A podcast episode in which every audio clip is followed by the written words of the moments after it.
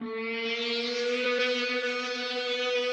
22 que aconteceu tinha mais passárgadas onde ir e invenções de abaporus. Era mais imperfeição igual a obras perfeitas e mais os crimes de sermos divergentes. O 22 de agora é a periferia no centro e o centro na periferia. O 22 de agora é a cultura no centro do desenvolvimento econômico e social. É cultura como saída justa e próspera, sustentável e democrática para a crise pós-pandemia. O 22 de antes abriu caminho para carnaval, antropofagia e tropicália, para cinema novo, poesia marginal e direta já. É resistência e ocupação cultural, porque arte é ocupar.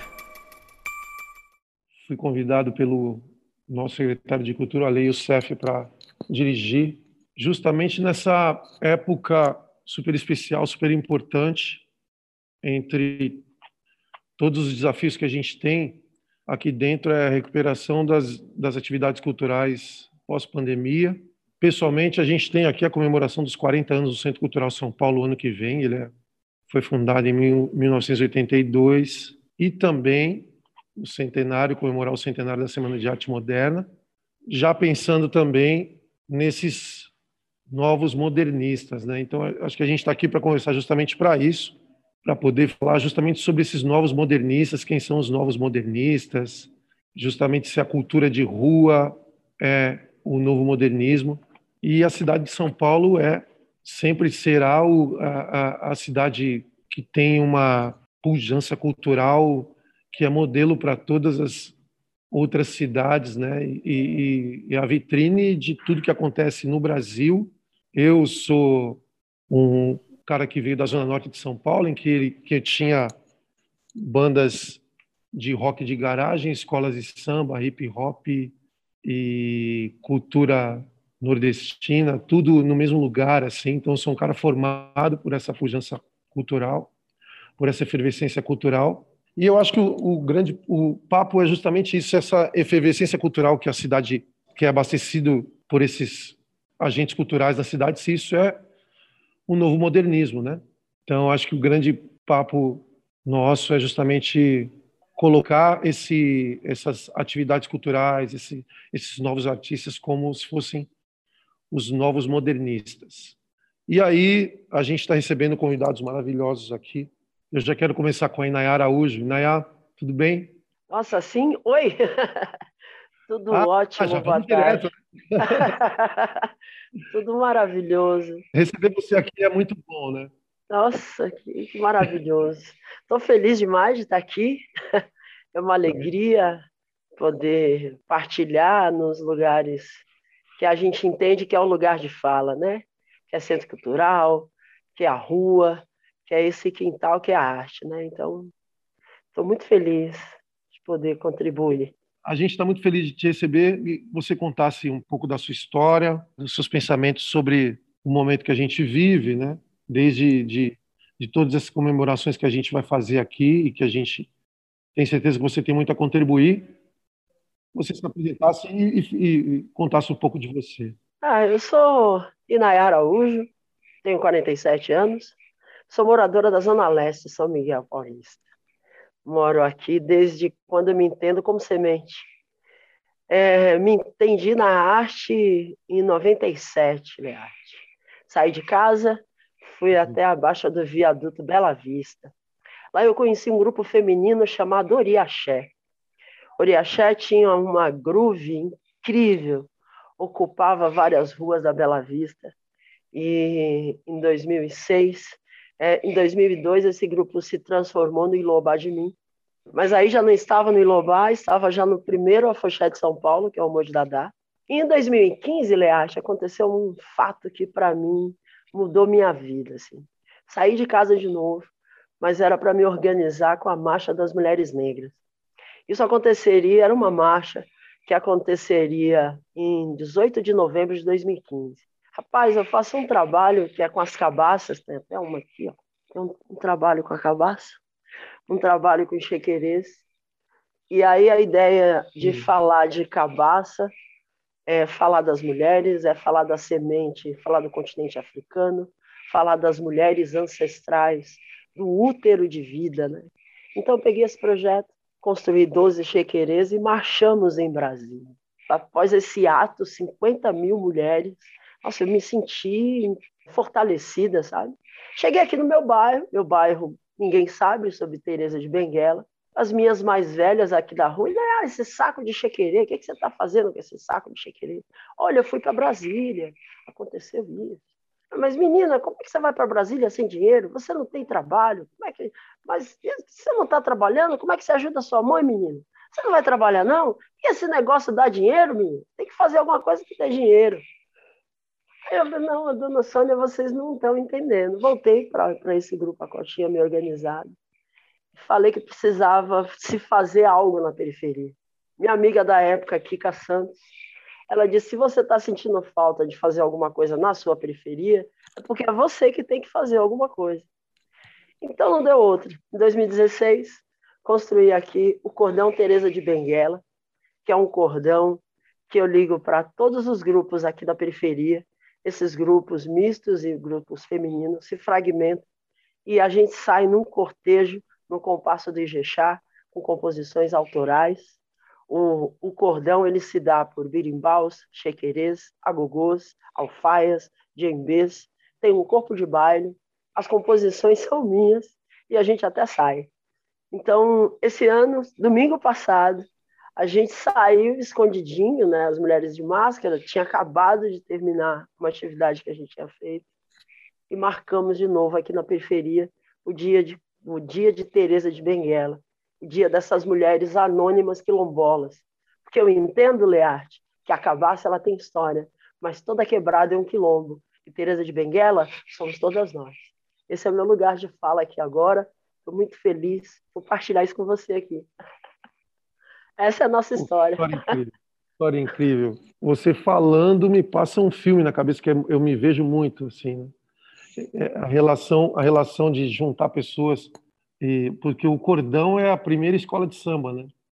A de cordão, assim, a gente pensa, pensei na Vai Vai, por exemplo. A Vai Vai era um grande cordão antes de ser uma escola de samba, né? Você sabe que aqui a gente, a gente sai com estandarte de uma escola de samba, de grupo de acesso aqui, que chama Unidos de Santa Bárbara. É com o estandarte do Unidos de Santa Bárbara que a gente sai nas ruas, para dar esse lugar de sentido de cordão mesmo e do, do fundamento da escola de samba, sabe? Então, é a presidente da escola, é algumas pessoas que vêm para esse, esse movimento. Assim. Você me lembrou bem, tá bem Você me lembrou, tá? Você matou uma charada que ninguém já havia percebido sobre o estandarte. Está nesse lugar do sentido do cordão mesmo. Exatamente, o cordão, né? Que as pessoas, quando. O cordão era justamente para separar os foliões dos, dos, dos, dos espectadores, né? Se estava por dentro do cordão, era fuleão. Se estava por fora do cordão, era espectador. Né? E a grande manifestação é, carnavalesca é, pós-escravidão, o cordão ele foi muito importante né, nessa questão de juntar pessoas. Né? Você falou, é, o cordão, por exemplo, aí vem logo a imagem do carnaval. Assim, você acha que essa coisa do carnaval e dos, dos, dos artistas que, tão, que estão ligados, por exemplo, ao carnaval, à cultura de rua, são os novos modernistas, assim, você vê uma conexão com isso? Você sabe, Learte, que aqui na periferia, por exemplo, aqui a gente tem os nossos ritmistas que, que estão nessas escolas de samba, essa que eu acabei de falar, Unido de Santa Bárbara, e outras. Eles também são ritmistas de outros grupos. Mas então você esse esse percussionista, esse ritmista, a escola de samba acaba atuando dentro da comunidade um lado mais efetivo, do lado de realmente unir, realmente acontecer. Por exemplo, quando está perto do carnaval, a experiência que eu tenho aqui de Santa Bárbara é que toda a comunidade está para o dia da saída do acesso, sabe? Então, isso é uma, é uma força excomunal. Assim. E, num segundo momento, esse, esse carnaval não sai nas ruas. Aí, as ruas, no, no período de carnaval aqui, são os blocos. Os blocos de samba de bumbo, os blocos de maracatu. O cordão ele não sai porque é uma ação para o Dia da Mulher Negra, né? Então a gente só entende de sair em julho. É o chequerês que sai, né? Porque aí eu tenho alguns chequerês, e aí esse chequerês sai nas ruas, sim. Mas há, há sempre esse movimento híbrido, sabe? Uma hora é, é, é carnaval que tem essa explosão, e em outro momento você vê mais invisibilidade dos mesmos ritmistas é, é, distribuídos nesses outros grupos. Então, penso que está sempre acontecendo. Entendi. O cordão hoje, então, é como se fosse o lado sério, então, do ativismo, né? Seria uma coisa mais de manifestação do que provavelmente de, de, de, de entretenimento, é isso? É, tá, tá justamente nisso. A ideia de, é de propósito a gente sair em julho, não é uma ideia de sair para o carnaval. A ideia do Cordão Teresa de Benguela é justamente chamar a atenção a data do 25 de julho, que é o Dia da Mulher Negra, afro-latina e caribenha, e também chamar a atenção do lugar de fala das mulheres negras. Então a gente sai em, em grupo no, no, colorismo tamanho, mas o lugar de fala é das mulheres negras. Então o objetivo, Learte, da gente sair em julho, é que a ritmista, você que toca, por exemplo, aí você não sairia tocando com a gente, é claro, mas o seu instrumento, você ensinaria alguém que está ali na rua, que está vendo, que está assistindo, a sair. Então você sai ao lado para que o cordão possa fazer sua ação de, de, lugar de fala mesmo, do Dia da Mulher Negra, né? Tá nesse lugar, uma ação mesmo. Entendi. Pô, eu quero tocar sim, viu? Se eu puder, eu quero. quero fazer parte. Adoraria. Eu, assim, antes de, antes de, de chamar a Lu uhum. para o papo, vou te contar uma história assim. Eu, eu, antes de, de ser vocalista de grupo, na verdade, compositor e ter um grupo que Sim. nasceu na Parada Inglesa, na Zona Norte de São Paulo, em Tucuruvi, Sim eu, eu, eu fundei uma escola de samba mirim no meu bairro, Ai, na Parada Inglesa. Que e, legal! Então, as crianças do meu bairro elas sonhavam em ser jogador de futebol, piloto de Fórmula 1, e eu sonhava em ser presidente de escola de samba. Olha a encrenca que eu me meti. E aí, a gente saía, saía arrecadando dinheiro no bairro com uma folha de papel ao maço. Vocês lembram, né, gente, de folha de papel ao maço? Claro folha de papel ao maço, que fazia, a gente ah. fazia prova antigamente na escola pública, era com folha de papel ao maço. E a gente Sim. pegava folha de papel ao maço e saía arrecadando dinheiro no bairro para uhum. poder comprar instrumento no mapping, que o mapping vendia instrumentos baratos Sim. de plástico. E Sim. aí a gente comprava instrumentos de escola de samba e, e saía durante o ano inteiro no bairro com a nossa escola de samba mirim. E aí a gente às vezes Sim. parava numa casa, ó, esse aí deu um pouco mais de dinheiro, vou ficar 10 minutos aqui na frente dessa casa. Esse cara ajudou a gente a comprar, esse cara ajudou a gente a comprar um surdo, que era um instrumento mais caro.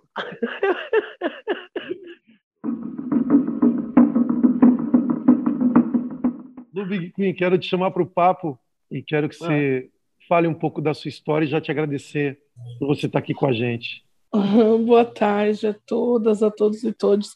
É, então, eu agradeço o convite, né? Eu recebi esse convite, inclusive, para falar um pouco sobre o meu trabalho, as coisas que eu faço dentro né, dessa área de cultura.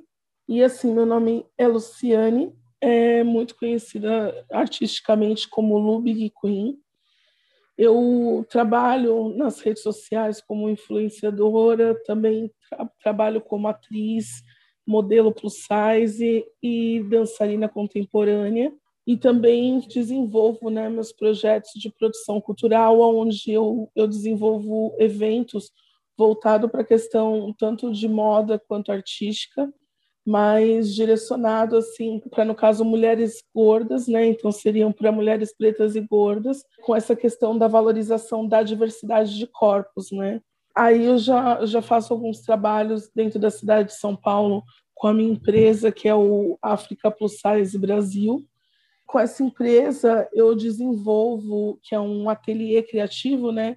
A gente desenvolve produção de style, a gente desenvolve formação, é, desenvolve também a questão de inserção né, de pessoas dentro do meio da moda, mas principalmente trazendo essa valorização com um olhar voltado né, para a diáspora africana que somos nós e também com um olhar para o continente africano, aonde a gente tem, tem trabalho com professoras, com pessoas né, que são no, do núcleo de formação nosso, que é do Benin, tem é, pessoas de Angola, a gente tem de alguns países africanos e que faz esse tipo de formação dentro desses trabalhos que eu desenvolvo, né? E assim, no decorrer desse caminho que eu, que eu faço nessa parte de ter essa inserção dentro da questão cultural, a questão da moda que traz né, essa, valorização, essa valorização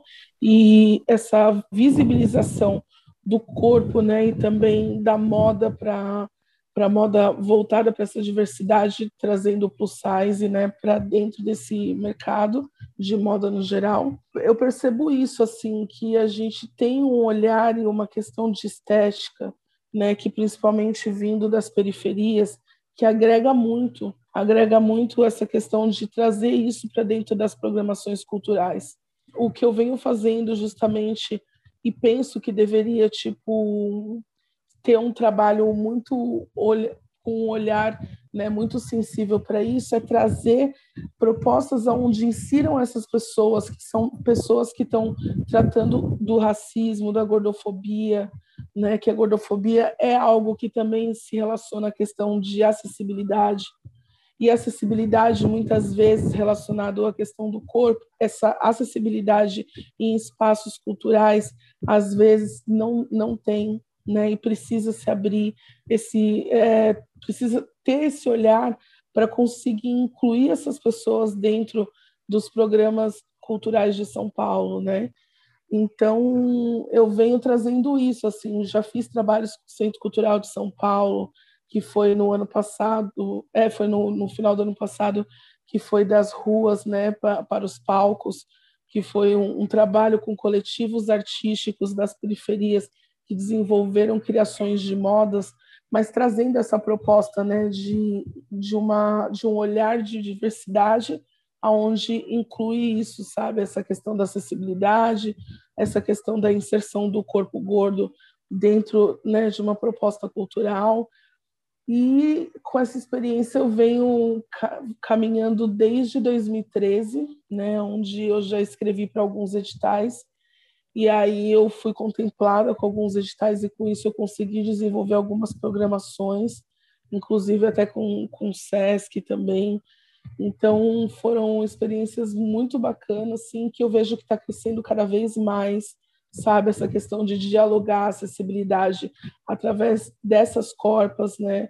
É, de dialogar essa, essa questão de inserção, inserção cultural para esse tipo de, de pessoas que precisam também se sentir é, se sentir presente e se sentir valorizadas, né? Então eu, eu venho construindo isso, assim, sabe? E penso que o modernismo é isso, essa abertura para a gente tratar dessas segmentações, dessas nossas questões, né? Enquanto produtores culturais também. E é isso. Ô Lu, deixa eu te fazer uma, uma pergunta. Hoje na TV, por exemplo, a gente ouve, eu ouço muito falar nesse termo cultura afro-urbana. Para um leigo como eu, sou um leigo, estou aqui como curioso, né? O que, que seria, assim, se pudesse me explicar, o que seria hoje uma cultura afro-urbana e São Paulo, e se a cidade de São Paulo já tem uma cultura afro-urbana própria, original? Assim? Então, eu vejo que a cultura afro-urbana, ela justamente tem essa base periférica, né? É essa base de uma construção que veio das ruas e que são das periferias para o centro, não do centro apenas para as periferias, né? Então eu vejo muito isso, é, essa coisa de São Paulo ter essa cultura própria que abarca os trabalhos que são feitos nas ruas por, pelo, pelo olhar das periferias, pelo olhar preto, né? pelo olhar do nosso histórico que eu acho que é isso, assim, quando a gente consegue identificar, é, nos identificar, né, e ter uma identidade, então essa identidade é isso, é esse afro-urbano, né, que traz das periferias, dos entornos para o total de São Paulo e trazendo a nossa identidade, trazendo as nossas questões, né, e trazendo também as nossas criações. Incrível, incrível. Bom, vamos trazer agora o Felipe. Felipe. Boa tarde. Felipe Chaimovic, obrigado por estar com a gente. Eu que agradeço pelo convite. O papo está muito bom, né? Já, já caramba, muito, passa muito rápido. Queria que você falasse um pouco de, da sua história, se apresentasse e, e, e já, já linkando já uma outra pergunta, essa coisa do, da Semana da Arte Moderna, do centenário que a gente está comemorando, e o que você vê hoje como um novo modernismo? O que você vê como artistas que são modernistas e qual a relação desse centenário que a gente está comemorando do, da Semana da Arte Moderna, do 22 mais 100, com esses artistas novos, né? Essas coisas que estão acontecendo hoje, de todas as atividades culturais, principalmente São Paulo, que tem tanta atividade cultural diversa, artistas muito é, diferentes entre si. Queria que você contasse um pouco dessa relação e se apresentasse também. Eu sou Felipe, sou formado em filosofia pela USP, venho da universidade pública, é, sou professor universitário na Fundação Armando Álvares Penteado, na, na Faculdade de Artes, né, que é talvez a única escola que resultou diretamente da semana de 22, né? O Armando Álvares Penteado, ele foi membro do comitê organizador da semana de 22.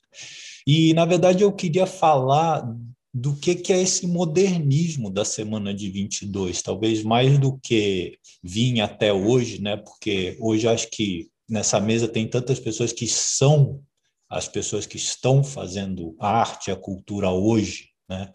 Mas uma coisa que me preocupa é o que, que a gente define como modernismo. Né? E por que, que a gente está comemorando essa semana de 22 para nos motivar a falar no modernismo? Né? Por que, que a gente está usando esse marco? Né? E eu, eu tenho feito uma pesquisa, e é sobre isso que eu vou falar, sobre quem pagou pela semana de 22 dizer, por que, que existiu esse evento no Teatro Municipal de São Paulo, né, é, em fevereiro de 1922, e quais foram os interesses que, no fundo, patrocinaram esse evento, que, cujo centenário hoje a gente está comemorando. E a pessoa que pagou por esse evento foi o Paulo Prado, essencialmente procurado pelo Di Cavalcante, em novembro de 1921, e em três meses saiu a Semana de Arte Moderna. Quer dizer, esse sujeito tinha algum interesse para se mobilizar a que isso acontecesse. No teatro que foi construído pelo pai dele, o Antônio Prado, né?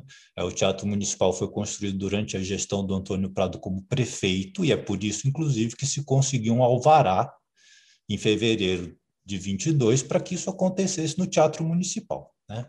E é, o Paulo Prado, ele teve a ideia na casa dele, com o Di Cavalcante, ele é reconhecido pelo Mário de Andrade, pelo Oswald de Andrade, pelo Di Cavalcante, como a pessoa que fez a semana acontecer. E o Paulo Prado era também o presidente de uma das maiores casas exportadoras de café do Brasil, ele tinha fazendas que, fazia, que eram que tornavam o segundo maior produtor de café do Brasil, né? País que produzia 90% do café do mundo. Então, é, era uma pessoa muito importante na sociedade. Só que ele estava, naquele momento, sob polêmica, porque em 1917 ele tinha feito um acordo com a França durante a Primeira Guerra Mundial, ele era é, representante de São Paulo na Câmara do Café, no Brasil, e ele faz um acordo com a França para que a França compre 2 milhões de sacas de café do Brasil, que estavam paradas no, no Porto Santos, e em troca disso, o Brasil permite que a França arreste 300 navios alemães nos portos brasileiros. O Brasil entra na guerra nesse momento, só que as 2 milhões de sacas tinham que ser exportadas pela casa dele. Quer dizer, tinha evidentemente conflito de interesses pessoais que levam o Brasil, inclusive, a entrar na Primeira Guerra Mundial, e ele passa a ser atacado a partir daí. E uma das coisas que ele faz com o embaixador francês é uma exposição de arte francesa moderna no Teatro Municipal em 1919. Então, ele já tinha feito um evento de arte moderna num contexto político e econômico que envolvia ele.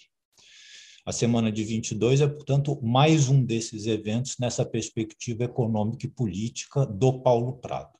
Só que o mentor dele tinha sido o tio dele, Eduardo Prado, que em 1889 tinha organizado o pavilhão brasileiro na Exposição Universal de Paris, que foi feito pela iniciativa privada pela primeira vez ainda no segundo reinado.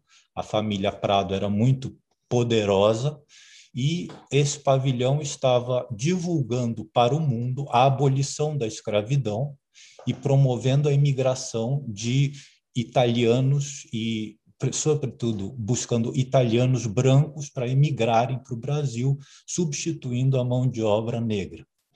A lei da abolição tinha sido escrita por Antônio Prado, ela foi de autoria do irmão do Eduardo Prado e pai de Paulo Prado, e eles haviam fundado em 1886 uma companhia para promover a imigração de trabalhadores brancos para o Brasil.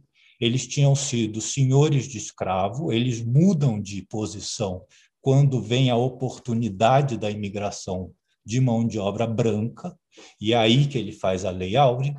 E esse pavilhão de Paris tinha uma galeria de belas artes, cujo principal artista foi o pintor negro Estevão Silva, que mostrou 26 naturezas mortas, a maioria delas de frutas brasileiras, promovendo esse produto nacional do ponto de vista das belas artes. Esse pintor negro eu considero o grande antecedente da Semana de 22.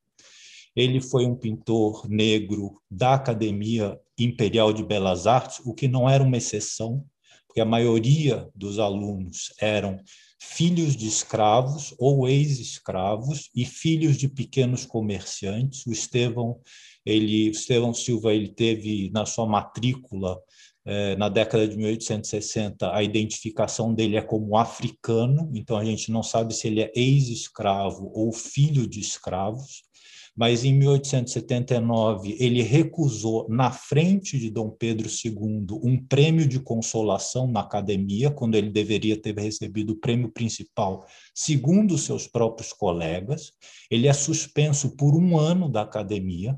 Depois ele briga com o comendador no Rio de Janeiro, que tinha encomendado um retrato, ele vai parar na polícia por isso, porque ele pinta depois o retrato desse comendador com rabo e chifre do demônio e expõe na principal galeria do Rio de Janeiro, e aí vai parar na polícia. Por isso, nunca mais recebe encomenda de retrato e tem que começar a sobreviver de natureza morta, que era muito menos rentável. Ainda assim, ele é premiado na academia em 84 pelas suas naturezas mortas e é convidado pelo Eduardo Prado, por esse grupo da iniciativa privada, para ser o artista com mais obras expostas em Paris em 1889. É muito interessante porque a segunda pessoa com mais obras nesse momento lá em Paris é uma mulher, com seis obras. Então, é, um, é uma galeria muito fora da curva, só que 15 dias depois vem o golpe militar que instaura a república no Brasil e a família Prado se afasta do poder.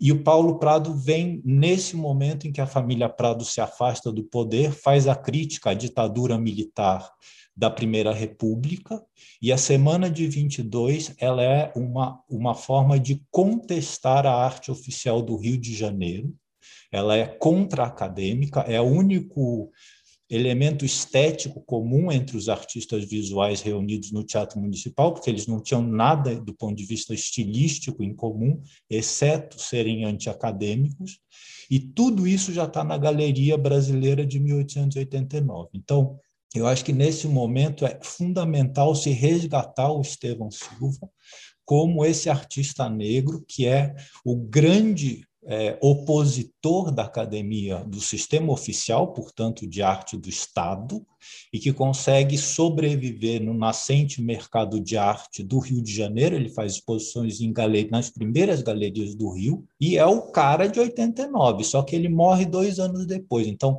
ele não consegue, no fundo, se beneficiar disso, além da questão do início da República. Então, a minha pesquisa sobre a Semana de 22 está tentando contextualizar quem financiou a semana desse ponto de vista de uma história que tem muito a ver com o contexto do fim da escravidão e com a substituição da mão de obra negra escravizada por uma mão de obra imigrante branca, essencialmente italiana, e como as artes visuais estiveram diretamente ligadas a esse processo. Felipe, parabéns, um panorama incrível, né? Então, já quero chamar o, Gabriel Chagas, o nosso próximo convidado. O que o Felipe está dizendo é que, assim, a abolição de escravos teve uma contrapartida, né? E falando sobre artistas que não foram reconhecidos pela semana de 22, Gabriel, você faz um trabalho, quero que você fale sobre você, o seu trabalho. Você faz um trabalho sobre um artista, sobre um escritor negro super importante, especial, que é o Lima Barreto, né? Quero que você fale sobre isso. Seja bem-vindo. Obrigado, muito obrigado, Leandro. Boa tarde, uma alegria muito grande estar aqui com vocês, com pessoas tão ilustres nessa mesa. Acho que eu sou o único carioca, né, infiltrado. Acho que eu sou, sou vou trazer um pouquinho, um pouquinho do samba, o samba carioca aqui para gente. É, mas é uma alegria muito grande. E o fato de ser carioca não é apenas um um traço biográfico uma brincadeira, é algo fundamental, porque minha pesquisa é em torno do Lima, esse escritor tão carioca, como você disse muito bem. Mas antes de falar sobre isso, me apresentar rapidamente, meu nome é Gabriel Chagas, é, fiz graduação em português e inglês na Universidade Federal do Rio de Janeiro, fiz mestrado em literatura comparada, estou acabando agora o doutorado em literatura comparada também na Universidade Federal do Rio de Janeiro, portanto, também cria da educação pública, da universidade pública já há bastante tempo, é, atualmente estou fazendo um, um, faço parte do programa de PhD, estou fazendo PhD na Universidade de Miami, na Flórida, porque como eu disse, desde a graduação meu interesse é, é nessa travessia português e inglês, né? A minha grande questão na vida, não só na pesquisa como na vida, a minha grande questão são as interfaces interculturais, mas dentro dos estudos interculturais um aspecto pouco discutido ainda que me interessa, que é o aspecto intercultural afrodiaspórico. Então, a minha pesquisa é sobre literatura negra brasileira, literatura negra norte-americana, estadunidense, mais específica, sobretudo do começo do século XX. Portanto, começo do século XX uh, pós-Lei Áurea, aqui no Brasil, e começo do século XX é, pós-Guerra de Secessão, pós-abolição dos Estados Unidos, e no momento ali da Ku Klux Klan, dos linchamentos raciais, das leis negras, dos códigos negros, no contexto da segregação norte-americana. Eu estudo, sobretudo, a renascença do Harlem, que é um movimento literário, artístico, intelectual do começo do século XX no Harlem, Nova York, um momento fundamental da arte negra norte-americana. E, ah, como o Leandro já comentou, Leão Barreto. Minha pesquisa, já desde o mestrado, eu estou desmembrando isso, mas desde o mestrado eu estudo as interfaces interculturais dessa afrodiáspora no ponto de vista artístico, sobretudo literário, com Leão Barreto e com um escritor chamado Langston Hughes, que é um autor negro do Harlem, fundamental na literatura norte-americana. Infelizmente, ainda não foi traduzido para o Brasil, mas muito importante. Então, minha vida é uma grande travessia, como vocês podem perceber. Minha vida é uma travessia lá para cá.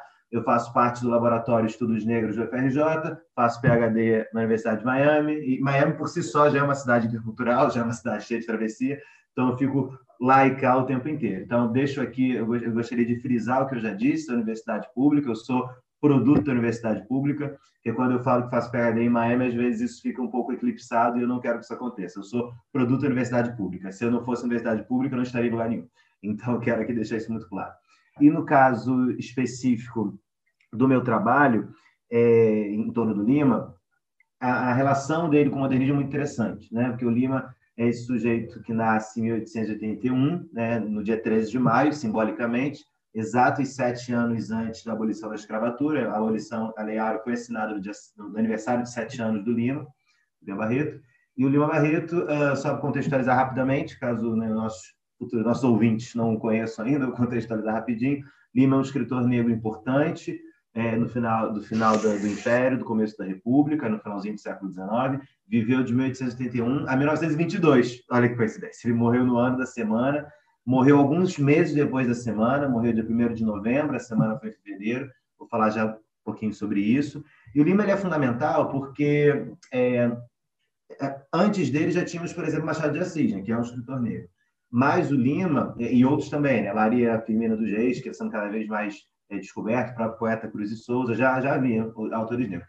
Mas o Lima ele é um, um, ponto de virada fundamental, porque ele é um autor negro que tematiza a questão racial no Brasil como experiência. Né? Isso é fundamental, porque nós temos outros autores negros antes dele, como eu comentei, mas quem trata da questão racial de maneira tão intensa como, como o Lima, realmente ele foi assim um ponto de virada muito importante, né?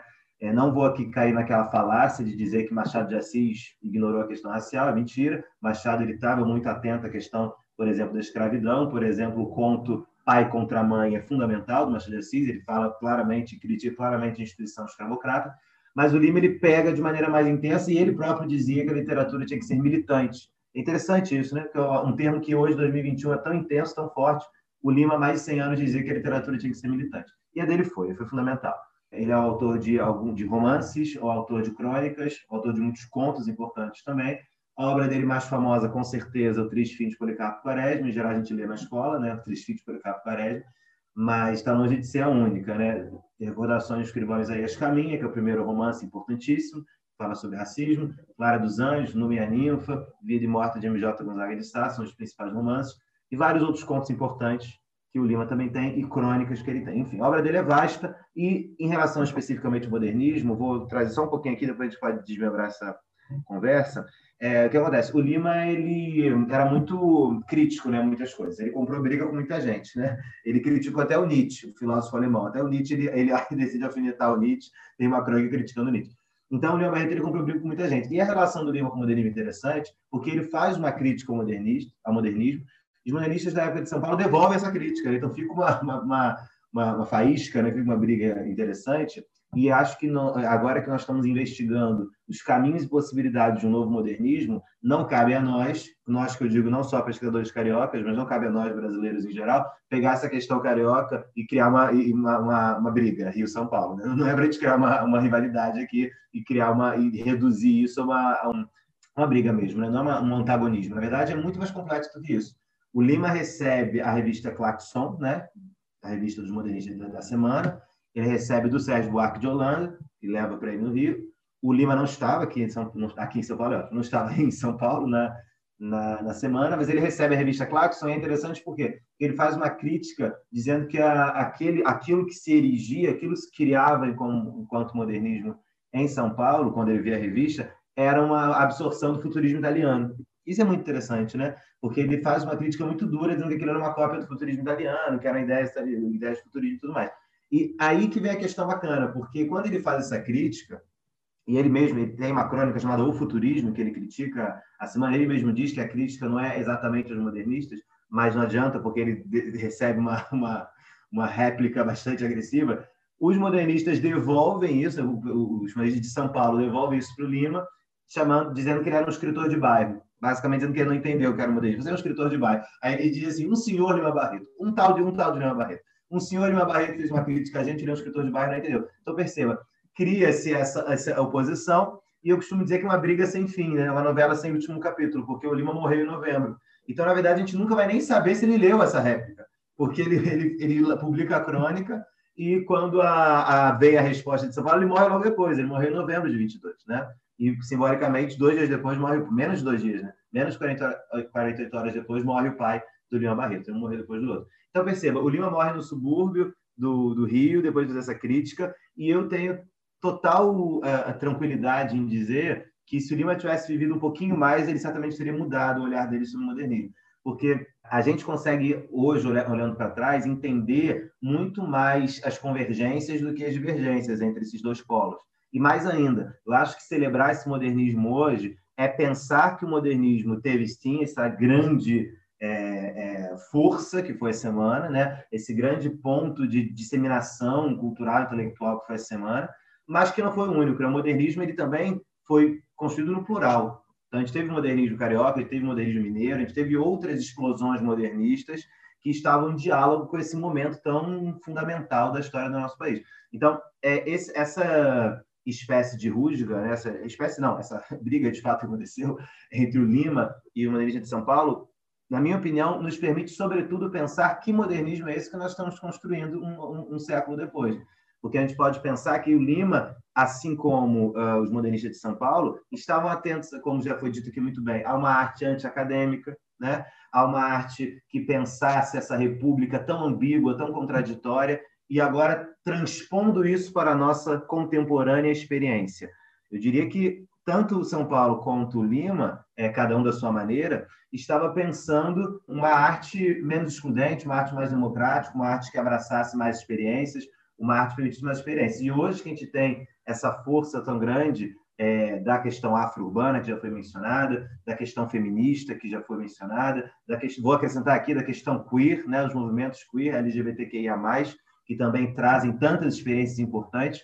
Eu acho que o modernismo que nós estamos construindo é esse modernismo plural, né? Tem que ser esse modernismo plural. Esse modernismo que repensa nossos autoritarismos, nossas contradições, nossas violências e, sobretudo, requisita uma arte que nos seja uma arte é, de uma linguagem efetivamente nossa, né? Sabemos aqui que o modernismo de 22 foi feito simbolicamente no centenário da independência do Brasil, né, de 1822. Então, agora que nós nos aproximamos do bicentenário da independência e, portanto, do centenário da semana, acho que é, sobretudo, o momento de pensarmos qual é a independência que nós vamos requisitar para nós no ano que vem. E, de fato, construir uma independência plural, democrática e que abarque toda a diversidade desse nosso país. Muito interessante, Gabriel, o que você disse, assim, como se fosse um, uma nova proclamação da República, né? através da arte, por exemplo, que a gente pode fazer. Naya, eu queria dividir as perguntas para o Felipe e para o Gabriel, uma outra pergunta, uma pergunta mais voltada para a história, e para a e para a Lu, uma pergunta mais de hoje. Assim. O que vocês consomem como arte de hoje, que vocês consideram como um novo modernismo, e como, como pessoas, assim, como o que você consome na Ajax? Você acha que hoje precisa de uma atenção especial, como efetivamente como uma cultura que precisa ser reconhecida, assim, além do especificamente que você falou dos cordões, dessa manifestação uhum. dos blocos uhum. e tudo mais, que você pode dizer que de repente hoje você, Inayá, como cidadã, consome esse tipo de arte que você acha que precisa de uma vitrine maior? Assim? Passa essa pergunta para a Lu depois, também ela responde. Pergunta de um lugar de fala importante, né? É, o que eu consumo é consciência todos os dias. Todos os dias, o meu lugar de fala é arte, é de sobrevivência, né? é, consumir nesses dias atuais, por exemplo, é principalmente o meu trabalho é aglomerar. Veja, eu tenho 20 chequerês e eu faço uma aglomeração com ele. É assim que eu trago a minha manteiga para casa. Mas de máscara, né? Algumas outras, é, a gente tem que colocar as máscaras e ficar dentro de casa. E aí algumas outras máscaras se caem, né? Essa foi a primeira que caiu. Então, eu teria que consumir uma outra consciência essa aqui remota agora, e que eu me quebro inteira para me adequar. Essa consciência também, Leache, se dá em transformar o que era de aglomerar para ser um modo de agora, essa oportunidade de agora. Falar desse lugar, é, é, lugar de fala é interessante, importante, é porque o que me consome hoje é uma necessidade natural de fazer aglomeração, mas o que eu tenho que consumir é a tal da espera por vacinação. Nossa, eu acho que rolou até uma rima, mas a ideia não é fazer poesia, não. A ideia aqui, hoje, por exemplo, nossa, é, eu vi. Eu sou contadora de história, né? Eu conto histórias para sobreviver, escrevo o que conto. Eu sou acadêmica aí, fiz pedagogia e entendo e atuo muito calcada na Lei 10.339, falando de cultura dentro da sala de aula. Então, carrego cabaça para também falar da mesma cultura, só para estimular a memória com a cabaça. Toco o chequerê porque aí a memória, a história vai te fazer tocar. É isso que eu acredito e por isso que eu trago a manteiga para casa. Então, nessa ideia de não poder estar fazendo isso e ter que consumir essa nova ideia remota, me, me consome de certa forma, mas me coloca num tempo e espaço novo, de um final de ciclo. De um final de ciclo que era ir até você, né, bater aí na sua porta. Hoje a gente tem que ter uma outra história para contar, tem que ter uma outra ferramenta. Não é essa de se consumir. Poderia aqui ficar falando da minha periferia e bibibi, mas a ideia não é essa. Pensar num cordão e pensar de falar do cordão Teresa de Benguela é para além da manifestação na rua, é para além da militância, é para além desse lugar de fala do, do artístico, é a arte por si própria. É de dizer para a comunidade, é para dizer para a periferia, que sai, né? todos os dias é dizer para ela que aquele dia, que o 25 de julho, que as mulheres negras, porque as mulheres negras têm muito a falar para as mulheres brancas, eu acho que é esse meu lugar do modernismo as mulheres negras têm algo a dizer para as mulheres brancas, por estereza, né? A gente tem algo a dizer, tipo que é, a gente não queima sutiãs porque o nosso lugar de fala está de ama de leite, está na articulação política da venda do acarajé, está na articulação política da Frente Negra Brasileira, está nessa articulação quilombola, está aqui na minha comunidade, no centro comunitário, no multirão, esse lugar que me consome hoje e de entender aí agora a família Prada, nossa, tem muito a ver com essa semana do modernismo, porque tem a ver com consciência. Então, o que eu ando consumindo para fechar é consciência de agora. Agora que aprendi com a família Prada, aqui eu sei e defendo com Chequerê, com a bandeira que levanta, que é o cordão, e com a oportunidade de falar tudo isso agora para você, Learte. Incrível, né? Ah, você fez agora uma. Um, praticamente você fez uma poesia que dava para escrever. Maravilhoso. Lu, queria que você falasse sobre isso também. E já que a Inaya tocou nesse assunto de, de como você vai é, transformar isso nessa coisa de, de pós-pandemia e tudo mais, e como que você está usando a resiliência aí como instrumento de, de recuperação aí das suas coisas, enfim? Bom, eu, assim, sou uma pessoa que é, tenho muita experiência com o trabalho, assim, sendo é, ativo, né, no sentido de estar nos lugares, de promover os eventos, de fazer a programação de evento, de estar na correria de produção. Então, eu tô, ah, como trabalho nessa área, né, tanto artística quanto de eventos, o costume era sempre de estar aglomerado com pessoas, né, estar no meio do de nossa, tipo, muita gente. Então, assim, isso é uma coisa que eu percebo que a partir da pandemia eu tive que me transformar e entender o mundo mais digitalmente falando, né? E entender que o meu trabalho era um trabalho que ele também estava passando por essa transição e entrando de uma forma para o mundo virtual.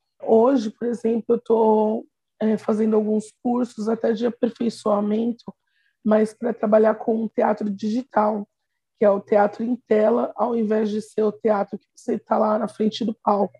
Porque com essa questão da pandemia, os teatros eles se tornaram apresentações digitais, né?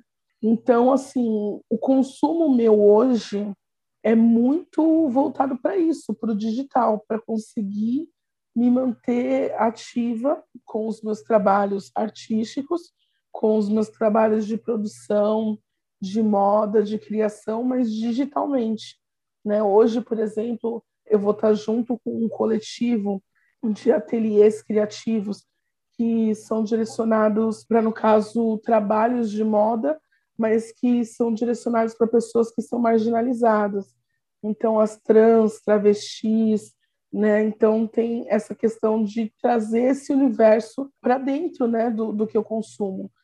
E aí a partir daí eu também produzo o que eu consumo, que no caso é produzir trabalhos artísticos e produzir trabalhos de moda através desse mundo virtual, participar de eventos que hoje são eventos também de moda que também se transformaram um mundo virtual, mas trazendo isso de uma forma de, de uma forma assim de não só é, entender como entretenimento, mas entender isso como formação para passar para outras pessoas, para conseguir fazer essa inserção digital para maior, maior quantidade de pessoas, porque querendo ou não, a gente sabe que não são todas as pessoas que têm esse acesso, né, que têm essa facilidade de estar conectado, de estar participando de eventos virtuais, então, é, um, é muito um trabalho de base e é um trabalho de você conseguir inserir outras pessoas e que também tenham aparelhos públicos que facilitem para essas pessoas terem esses acessos, né?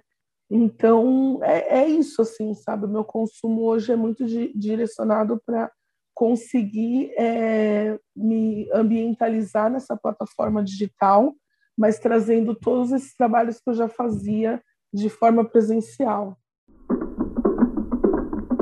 Bom, a gente precisa usar realmente a resiliência, né? Essa coisa da aglomeração.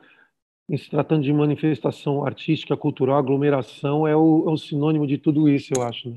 Eu queria fazer uma, uma, uma pergunta para o Felipe e para o Gabriel. A gente já está chegando no final da mesa aqui, incrível. O papo já está acabando, não acredito. Mas, enfim.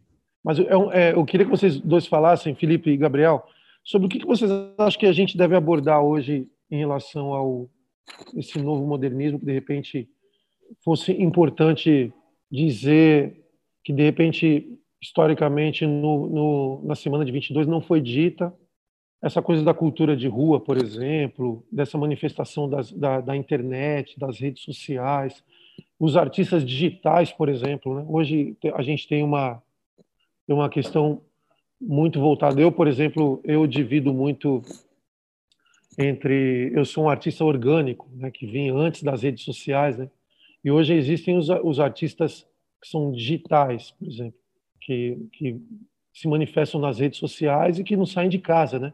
Fazem músicas no, no computador, fazem arte e se manifestam através das redes sociais sem sair de casa, por exemplo. Mas especificamente, o que vocês acham que a gente pode abordar hoje como um novo modernismo que de repente seria interessante para o público? Porque eu, eu sou um artista popular eu me preocupo muito nessa questão da acessibilidade da informação. Né?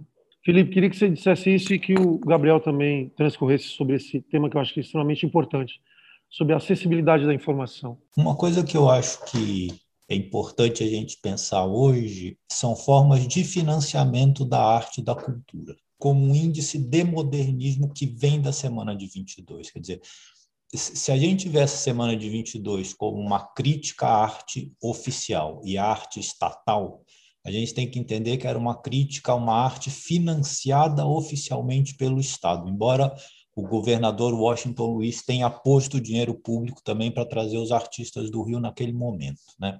Mas veja o que está acontecendo hoje com a Lei Rouanet. Dizer, a gente está passando por uma transformação dos critérios que a gente não sabe onde vai dar, né? E por outro lado, toda a classe artística se acomodou a ser patrocinada pelo Estado e, portanto, a concordar com critérios de avaliação do Estado. E enquanto os amigos estavam no poder era uma coisa, só que quando muda a turma, você também está dentro do mesmo esquema. Então agora você tem que se ver com um sistema que se acomodou a ser financiado pelo Estado no nível federal, estadual e municipal. Então, o que eu acho que tem de moderno para a gente resgatar hoje são sistemas de financiamento coletivos que estão criando, inclusive através de plataformas digitais que são fundamentais para isso, formas de que a cultura não dependa de um aval do Estado para poder acontecer. Eu acho que isso é o, modernismo hoje. É como a gente, como sociedade civil, está conseguindo financiar formas que o Estado não reconhece ou que independam do reconhecimento do Estado. Isso eu acho moderno. Felipe, licença, Leacha, quero deixar aqui claro que eu estou apaixonada pelo Felipe. Duas vezes ele falou aí e mexeu demais comigo. Felipe, sou sua fã. e bora. E eu seu, tamo junto. Também, Felipe.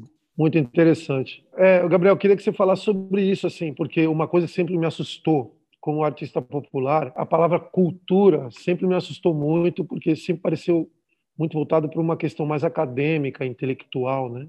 E a gente que veio de manifestações de rua, a gente fazia cultura, mas a gente fazia samba, fazia outras coisas. Né? A cultura é o pai de tudo isso. Eu, como agora diretor do Centro Cultural, eu penso que hoje a cultura é irmã da economia. Né? Então, a gente, a gente aqui dentro do Centro Cultural vai falar de saúde mental, vai falar de economia criativa, vai falar do impacto, por exemplo, da, dos congelados na alimentação das pessoas hoje, que tem muito a ver com essa questão da hereditariedade da, da culinária. Tem uma série de coisas que são extremamente culturais e que a palavra cultura sempre me assustou muito em relação a, a ser uma coisa muito mais acadêmica do que acessível acessível às pessoas mais simples, né? Queria que você falasse sobre isso. Essa é uma discussão fundamental. Eu te agradeço por trazer esse ponto. É, eu acho que você falou sobre a palavra cultura. Eu acrescentaria, além da palavra cultura, é, na verdade, nem acrescentar, assim, o, o desdobro do que você falou. É, a palavra cultura, você falou que te causa certo susto, eu entendo perfeitamente, porque a palavra cultura está diretamente ligada à palavra cânone, a noção de cânone, né? Cânone é essa, essa escolha, né? essa seleção de grandes artistas, de grandes autores, de grandes obras, que compõem aquilo que se chama de, de arte nacional, de literatura nacional. Então, isso é interessante porque quando a gente pensa assim, o que é a arte brasileira? Eu costumo dizer que essa pergunta, por si só, ela já é impossível de responder. Não existe a arte brasileira. Assim como não existe a literatura brasileira. Assim como não existe o modernismo brasileiro. E que bom que não existe, né? Tudo isso está atravessado por pluralidades o tempo inteiro. O problema é que o cânone reduz nossa perspectiva e nosso horizonte de maneira muito intensa e muito violenta. Isso acontece desde a da nossa infância, tá? A gente é, é, é já cresce com, no caso nós latino-americanos, brasileiros especificamente, nós já crescemos com cânone que primeiro é totalmente europeu, né? já começa por aí. Então, até que chegue no modernismo brasileiro já tem uma longa jornada. Então, nosso cânone é totalmente europeu. Então, a gente aprende, falando, falando, falando de, de, educação mesmo, tanto no ensino básico quanto no ensino superior. A gente aprende arte moderna primeiro no Picasso, no Dali, né, nos grandes mestres europeus. E isso é tido como o, a modernidade, o modernismo. E depois você vai indo para as periferias. Então, é, obviamente, é, esse cânone precisa existir e precisa ser estudado. Tá? Temos que estudar Van Gogh muito, eu sou grande fã do Van Gogh, temos que estudar Picasso, Salvador Dali, todos esses, obviamente. A questão toda é, o cânone não tem que ser destruído, porque me parece impossível isso, não é, e nem é para fazer isso mesmo. O cânone tem que ser ampliado, essa é a grande questão. Né? E aí, te respondendo, né, você perguntou sobre essa, essa questão do, do, que, do que se pode dizer, do ponto de perspectiva histórica do modernismo, eu acho que a grande questão que a gente pode fazer pensando o passado é justamente, como eu já falei aqui do Lima Barreto, né, pensar, primeiro ponto, esses modernismos plurais, né, que aconteceram em outras regiões, então, do ponto de vista geográfico mesmo, né, tirar um pouco desse eixo geográfico que a gente tem de concentrar a produção cultural apenas no eixo Rio-São Paulo, no caso da semana, no caso de São Paulo. Então, primeiro ponto, modernismos plurais do ponto de vista geográfico. Mas não só esse ponto de vista. Uma coisa importantíssima, por exemplo, o lugar que as mulheres tiveram na produção é, é, das artes plásticas dessa época é fundamental. Hoje a gente ainda, a gente ainda se fala da Tarsila, né? Tarsila do Amaral e Anitta Malfatti ainda são reverenciadas como devem, mas estão longe de serem as únicas. Né? A gente tem que reverenciá-las sempre, mas não são as únicas. Artistas como Georgina de Albuquerque, uma pintora anterior, inclusive, né? Georgina de Albuquerque, inclusive anterior à, à semana, no final do século XIX, Abigail de Andrade, também anterior, no final do século XIX, tantas outras artistas importantes que foram desaparecendo ao curso do, ao longo né, da, da, do século XX, do que se, do que se refere a, a, aos estudos acadêmicos e tudo mais. Então, me parece que o, o, que nós temos que fazer é, primeiro ponto, ampliar esse cânone. Nós temos que pensar em reverenciar os grandes mestres, então, nós temos que pensar a Semana de Arte Moderna e temos sim que pensar em Di Cavalcante, temos que pensar no, no Oswaldo de Andrade, temos que pensar no Manuel Bandeira, temos que pensar em todos esses grandes mestres que já estão estabelecidos no cânone, com certeza. No caso da literatura, por exemplo, obras como Macunaíma, né, que é um pouquinho depois da Semana de 22, esse modernismo que foi produzido pela poesia, pela, pela ficção de Oswald de Andrade, o teatro de Oswald de Andrade, enfim, todos esses grandes autores têm sim que ser reverenciados e ser evidente. Só que o que me parece fundamental é entendermos esse cânone e ampliá-lo. Então, pensar quais foram essas outras vozes que estavam compondo esse movimento, quem estava, como eu já falei aqui, Lima Barreto, que estava nessa mesma época ali tão importante, João do Rio, escritor importante, um escritor sensacional, João do Rio, que até hoje é tão é, enfim, secundarizado né, em muitos estudos. Então, acho que é, é, é, uma questão fundamental. E aí, no que se refere especificamente a esse, esse, ponto de vista mais historiográfico, mais teórico, eu acho que vale também nós, enquanto pesquisadores, professores, artistas, enfim, interessados nas artes, vale a gente pensar uma coisa que até hoje se reproduz muito e que muito me incomoda. Mesmo na universidade isso acontece, mas na educação básica isso é muito marcante, muito marcante, que é o estudo da periodização da literatura brasileira com o termo de pré-modernismo. Isso é uma coisa muito interessante, né? O conceito de pré-modernismo, acho que está na hora de a gente pelo menos, pelo menos perguntar, pelo menos nos perguntarmos por que a gente ainda faz isso. Porque Lima Barreto, por exemplo, é um autor chamado de pré-modernismo, junto com Monteiro Lobato, junto com o gigante Euclides da Cunha, né? Junto com outro, com o próprio João do Rio. Então, o que, que significa esse pré-modernismo? Pré-modernismo nada mais é do que um rótulo que se criou e que enfatiza uma noção de como se fosse assim, ah, você não chegou lá, você não chegou a ser modernista, você é apenas um pré. Então, essa noção de pré é interessante para pensarmos.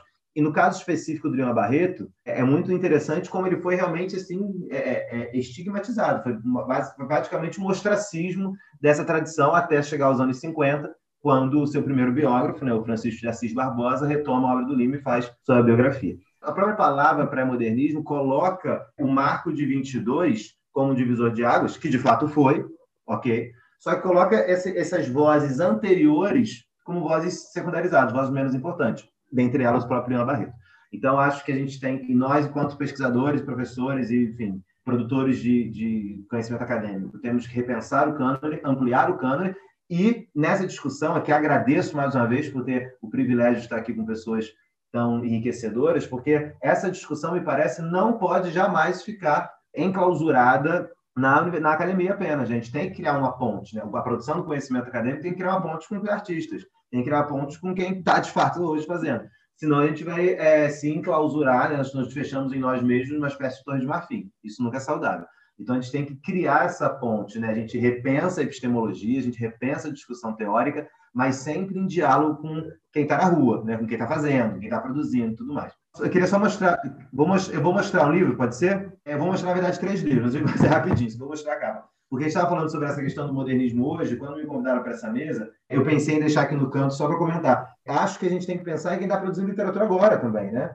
Não o nome disso aqui é 100 mais 22, né? Aliás, 22 mais 100, né? Então, 22 mais 100, chegamos aqui. Então, a, a literatura brasileira segue forte, segue firme, temos vozes importantes. Poderia trazer aqui várias, eu vou trazer três apenas. É, só para refletir um pouco, já que eu falei do Lima, para manter um pouco a linha de raciocínio com essa questão periférica e racial, tá bom? mas poderia trazer vários outros aqui importantes. O Giovanni Martins, carioca, meu conterrâneo, carioca da Gema, esse o Sol da Cabeça, de 2018. O Torturado, né, que acho que todo mundo conhece, o Torturado que está aí ganhando cada vez mais sucesso, merecido sucesso, que é de 2019. E Jefferson Tenório, que é um livro belíssimo de, de violência racial, violência policial, né, racismo institucional, violência policial, avesso da pele, que é de 2020. Tá? Então, Sol da Cabeça, O Torturado e o Avesso da Pele são três livros de literatura brasileira contemporânea, 2018, 19 e 20, respectivamente, ou seja, muito contemporâneo, absolutamente contemporâneo. E acho que são três livros que, em certa medida, nos ajudam a pensar, a apontar o que nós estamos produzindo para o ano que vem, para esse centenário de 22. Né? São três obras que mostram a urgência de certos debates, a urgência do debate das periferias, a urgência do debate do racismo estrutural institucional em todos os seus desdobramentos, né? a urgência do debate desse cânone que tem que ser ampliado com novas possibilidades de vozes. Então, se queremos é, construir né, uma, uma possibilidade de entender o modernismo, a gente tem que ter, sobretudo, em mente que a leitura que se faz de qualquer momento histórico, seja ele a Guerra do Peloponeso na Grécia, a Primeira Guerra Mundial ou a Semana de Arte Moderna, qualquer momento histórico, a leitura que se faz desse momento é sempre atravessado pelo filtro do nosso momento. Então, eu sou um sujeito do século XXI. Então, eu vou falar da Semana de Arte Moderna como um sujeito do século XXI. Em 2122, né, quando as próximas gerações estiverem falando da, do, do, do bicentenário da semana, eles vão falar com outras preocupações porque cada geração tem a sua preocupação, cada preocupação tem uma agenda que vai lidar com o mundo que lhe cerca. Então a gente tem que ter muita consciência e mais consciência nós temos que ter responsabilidade sobre o peso que a nossa geração carrega, né? Então, repito, né? eu sou o sujeito do século XXI, eu nasci em 1997, então eu sou do final do século XX, eu sou o sujeito do final do século XX que carrego, portanto, preocupações da minha época, preocupações do meu tempo. E a gente tem que ter responsabilidade para lidar com essas preocupações, entre as quais a, a, os temas sobre os quais nós já falamos aqui. Então, eu gostaria só de frisar esses, essas três obras, dentre várias outras obras importantes, eu acho que essas três obras mostram bem essa é, é, é, a cara que a gente, uma das caras, que são múltiplas, uma das caras que a literatura brasileira tem assumido recentemente e que vai produzir essa, esse, esse centenário ano que vem. Já quero comprar esses livros aí, viu, Gabriel? Não, esses três são importantes, são importantes. Livros não são importantes como premiados e o Torturado, inclusive, está é, peça inclusive de público, né? Então, são Você mostrou as capas, as capas bem bonitas, me lembra muito Elifas Andreato, que fez capas de, de que também eu considero um, um novo modernista. Assim, o Elifas é um cara incrível e ele fez uma capa de um disco meu chamado Sincretismo que eu adoro. Assim, e é um cara que, que eu também que a gente tem que trazer para homenagear essa, essa questão das artes visuais também, a fotografia, enfim, outras manifestações culturais. Gente. Desculpa te interromper. Foi, o Elias Andreato fez o disco do Criolo, não fez? Há pouco tempo? Fez o disco do Criolo, faz capas do Martim, do Paulinho da Viola. Isso. É, é um cara que tem uma visão. Fundamental, é, fundamental. Né? Fantástica, assim. E aí, essas três capas que você mostrou, os artistas fizeram, eles têm o mesmo, a mesma sincronicidade, assim, de, de, de fazer arte de, uma, de um livro importante, de uma capa de disco, enfim. Gente, obrigado, hein? Poxa, que papo bom. Obrigado, Inayá. Obrigado, Lu. Obrigado, Felipe. Obrigado, Gabriel. Já vamos já pensar num volume 2, como um disco. Quero que vocês já deem um, tchau aí, um até, um até breve aí. Fala, Inayá, quer dar um tchau? Eu quero agradecer, dizer prosperidade. que é hora da superfície, bora tocar chequerê. Vamos tocar chequerê, Learte. Eu, eu vou, quero depois conhecer esse trabalho incrível que você faz e quero tocar chequerê. Me deu a vontade de ficar. Ah, você vai gostar. Obrigado, Lu. Obrigado vocês. Gratidão por essa reunião. Gostei muito. Lúcia, prazer, viu? Bonito trabalho. A gente tem que se conhecer. Não, Mulher Preta aqui tem, tem que estar junto. Felipe, eu estou apaixonada pelo Felipe. Oh, obrigado, foi um prazer estar aqui com você, com vocês todos. Queria agradecer mesmo pelo convite, pela iniciativa, porque eu acho que é fundamental pensar o que é esse marco da semana de 22 ao se assumir publicamente o centenário, uma comemoração municipal. Então, eu acho que a gente tem que se perguntar o que, que a gente está comemorando, né? Então, acho fundamental essa pluralidade que, a, que essas mesas têm trazido. Então, eu gostaria realmente de agradecer pela oportunidade de estar junto. Você me colocou no lugar para pensar, Felipe, é, de que cerveja que eu estou tomando, né? Que, que, que cerveja que eu estou colocando no meu copo. Então, eu vou oh. prestar atenção nessa marca de cerveja aí. Obrigado. O Gabriel, quer dar um tchau aí para gente? Oh, já dizendo o seguinte, que Tá um friozinho em São Paulo, um friozinho é pouco. Né? Tá um quê? Imagino. Cara, um bolo de fubá e um café aqui, esse papo oh, pessoalmente ia ser bem mais legal, né, cara? Rapaz! Mas eu já vou eu convidar contar até umas mentiras. um bolo de fubá, mas eu quero convidar vocês para uma, de repente, uma próxima roda de conversa, ser pessoalmente aqui no Centro Cultural e a gente faz esse papo. Opa. Oh, um prazer. Eu queria falar também que assim, eu gostei muito da, de ouvir até as propostas da Inayá, Gabriel, de todo mundo, e que a gente consiga reverberar isso para construir, né, tipo, é, trabalhos que a gente consiga desenvolver junto com a Secretaria de Cultura, para a gente conseguir dar andamento nesses trabalhos. E eu gostei muito de a gente ter essa conversa até com você do Centro Cultural, porque é um espaço muito bacana que, que né, abre essa possibilidade de a gente conseguir mostrar a nossa, a nossa identidade, a nossa cultura dentro do espaço. Acho que uma, uma preocupação nossa, principalmente a gente que vive arte, assim, é transformar isso numa coisa de fácil embalagem para as pessoas comuns. Eu tenho muito essa preocupação. Assim. Uhum. Eu acho que a gente precisa dividir. Uhum. Primeira coisa, a gente tem que dividir, né? O que a gente vai dizer para as pessoas que, que estão leigas na, na, na questão justamente do, do, dessa vivência cultural mais acadêmica e, e, também pegar os intelectuais, os acadêmicos e, e, e transformar esse assunto numa uma abordagem claro. ainda mais complexa. São duas coisas separadas, né?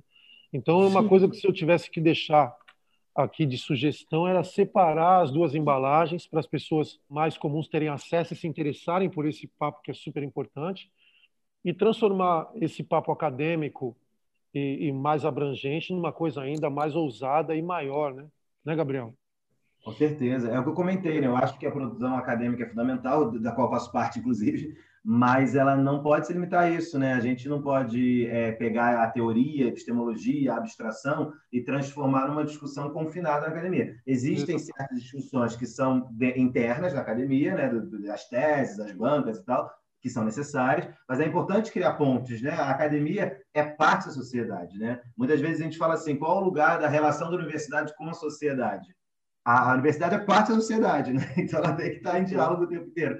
Eu acho muito importante. Eu mesmo sou um grande defensor disso, as redes sociais e a, a, a abranger essa discussão, É, então, já agradeci e digo de novo, agradeço muito aqui, aproveito para me, me despedir também, como você pediu, mas agradeço muito por participar dessa mesa, porque eu acho que é cada vez mais importante trazer esses diálogos, trazer essas pontes, é muito necessário para todos nós.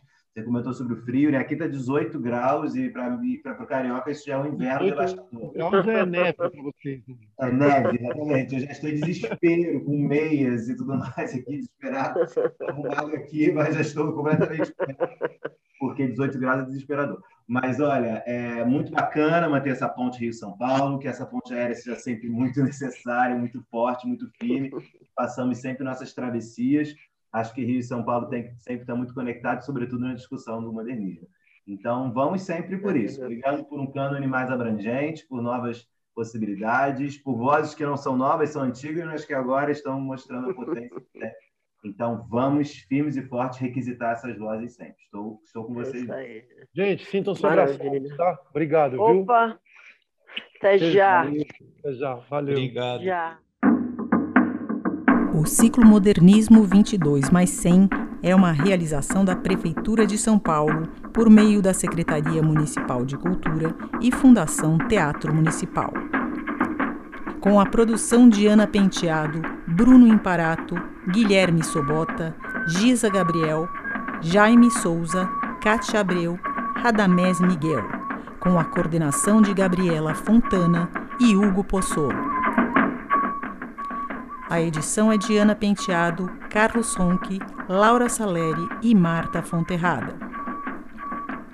O ciclo foi gravado de maneira remota durante os meses de maio a junho de 2021, com apoio da SP Cine e da rádio CCSP.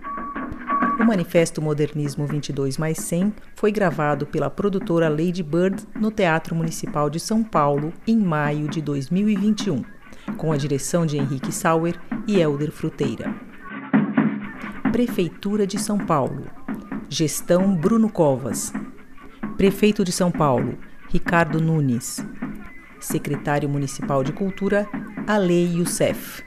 Chefe de gabinete, Thaís Lara.